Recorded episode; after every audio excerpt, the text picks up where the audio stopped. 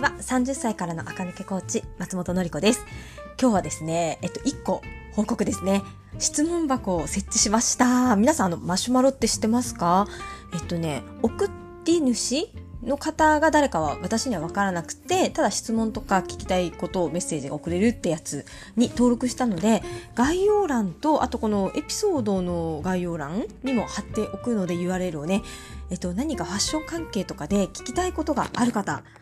お送りください。ラジオでお答えします。なんかね、ずっとやりたかったんですけど、あの、私このマシュマロっていうの知らなくってですね、メアドとかだと皆さん、あのね、あの、質問とかした後にメールアドレスとか私に残っちゃうのが嫌かなとかね、いろいろ思って、あんまりこう積極的にできていなかったんですけれど、マシュマロ中ね、門があると、今更知って、はい。これだったら皆さんね、あの、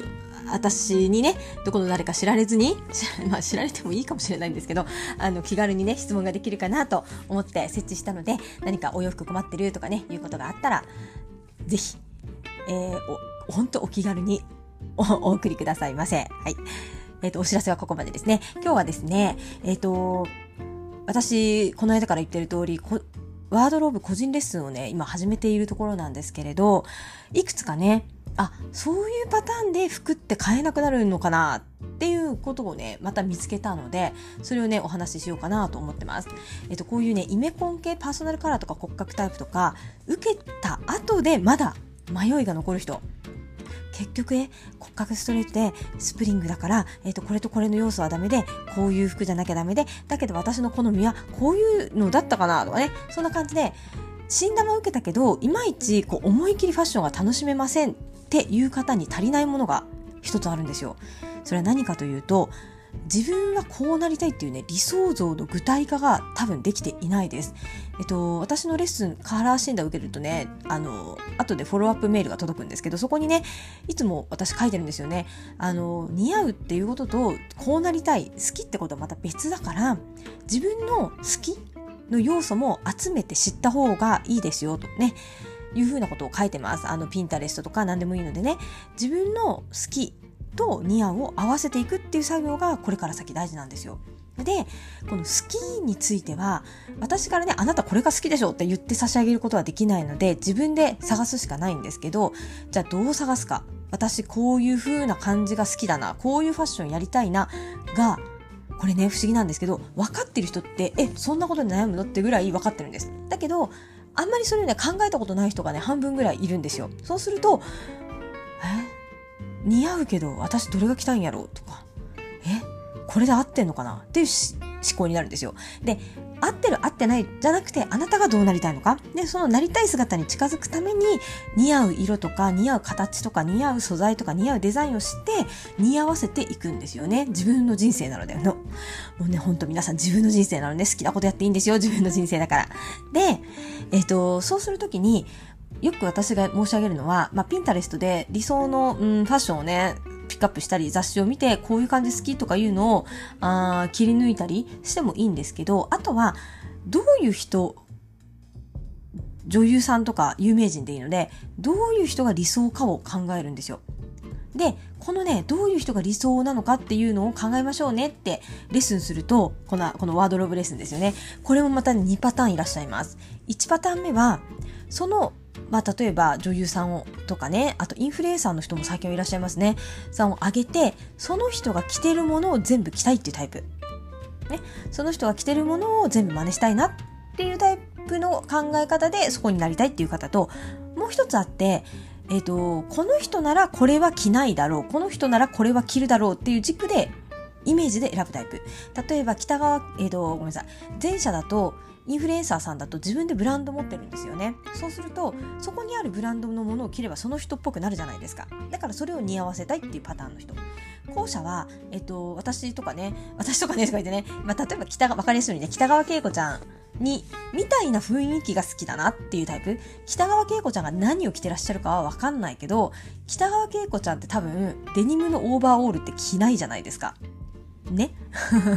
そんなもの着ないですよね多分ね。デニムのオーバーオールタイプじゃないだろうなとかあとファッジとかあっちのファッションタイプじゃないだろうなってね。なんとなくねオッジとかえっ、とクラッシーとかそっちの系統だろうみたいなことあるじゃないですか。あと北川景子ちゃんがポップでキュートなあのビーズのイヤリングはしないだろうな。なんとなくね金属のあの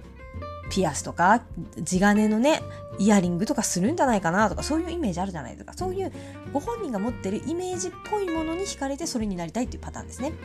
これね前者でも後者でもどっちでもいいんですよ。そう。ただ私はねこれお客様にお話聞く上であ私ってどっちかというと後者のこの北川景子ちゃんらしいのか北川景子ちゃんらしくないのか基準で自分の理想を導いていくっていう方法はなんとなくね私の中ではイメージにあったんですけどこの前者のその人が持ってるものを大体買いたいっていう考え方もあるんだなっていうのをね、この最近のカウンセリングでね、改めて私は知ったんですけれど、この2パターンがありますね。で、どっちのパターンでもいいんです。とにかく、自分がどうなりたいかの、うーん、選定、うん、研ぎ澄まし方が足りてないと、何か診断を受けても、あ、私これが着たい。あ、これも着れるんだ。あ、こういうことをやりたかったんだ。みたいなね、そういうこうパーッと霧が晴れるみたいなことにはね、なりにくいんですよね。自分のなりたい姿を思い描くことがすっごくすっごく大事です。で、このね、自分のなりたい姿を思い描くときに、私もう一個ね、指標があって、ま、人生において大事な場面っていうのをね、思い描いていただいています。特にこの、えーと、と3ヶ月もしくは1年以内ぐらい割と近い段階でですよね。うん、でまあそれがね仕事だった場合は仕事でどういう成功者になりたいのかこういう風な見た目でいたいとかうん仕事において私こういう見た目でありたいなとかいうことを考えていただくんですよね。そうするとその見た目がの人が歩んでるキャリアがあって私そういうキャリアをになりたいんだなっていうことがねうん固まってくる。そしてね、あのだからなんていうか私前も話したかもしれないですけど講師とかセミナー講師になりたかったら OL のうちからセミナー講師みたいな格好しとけばいいって思うんですよやっぱ服が自分を作るからで、その服を着てる自分を自分で見て、もう一度マインドがセットされていくんですよ。あ、私ってこうなりたかったんだ。あ、じゃあ私は今、次はこうするべきだ。そして自信が湧いてくるんですよ。やっぱりね、昨日まで専業主婦で明日から講師ですって言うと、なかなかね、気持ちの切り替えはいかないと思うんですよ。だけど、講師になった瞬間に周りからは先生っていう目で見られますよね。その自分を作るために主婦のうちから先生になる。じゃあ半年後、私こういう開業してこういう先生になりますって言うんだったら、半年前からその先生らしい格好をしておくってね、結構強力な薬だと思うんですよね。まあ、そんな感じで、自分がどうありたいかっていうのを、まあ、人生とかキャリアとか、大事な場面を思い浮かべてそこで私ってどう見られておきたいのかどういう私だったら自分に納得ができるのかっていうのを考えその時の私って北川景子さん風なのかあの何でもいいですよ石田ゆり子さん風なのかあ藤田ニコルちゃん風なのかね何でもいいんですけどその辺とこう重ね合わせていった上で自分のスペックっていうのがあるんですよ。ね、骨格ウェーブで私は骨格ウェーブの、えーと、とパーソナルカラーサマーなのでそれで似合わせていくという作業になります。うんこの辺難しいですよね。難しいとは思うんですけどイメコンとかそういうものを受けていまいちえだけど買い物ができませんとかねいまいちなんか買い物に行っても何も買わずに帰ってきちゃいますっていう方はこの理想の作り方が甘いという可能性がありますね。で、私のね、その1ヶ月のワードローブレッスンでは皆さんのね、持ってる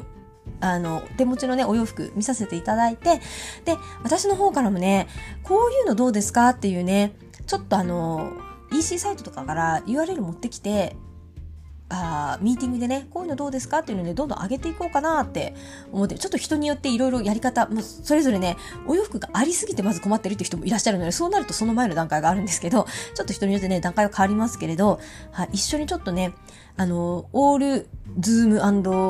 えっ、ー、と、LINE で完了するようにしたいと思ってるので、あの、ウェブ上でショッピング動向みたいな感じのね、ちょっとどこかでね、やったりとか、で、そうやってるうちに、画像を見ると皆さんね、それが好きか嫌いかぐらいわかるんですよ。あ、私これじゃないですとか言ったら、また方向性が一個定まっていくじゃないですか。そうやってね、方向性を定めつつ、ワードローブを作っていく？うん、これを、はい、今やっていってる途中かなというところですね。で、そうやり始めてね、あ、なるほどってね、すごくやっぱりね、気づくことが多くてですね。はい、私も今勉強になるなと思いながら、一緒にお客様とね、歩んでるっていう感じですね。うん。そう。まあね、自分がね、何にワクワクするのかとか、こういう格好が本当はしたかったとか、そういうことってね、意外とね、訓練されてないとできないんですよね。自分が何が好きかっていう、この敏感さっていうのはね、あの、そういう、うん、そういうことを考え始めないとなかなか、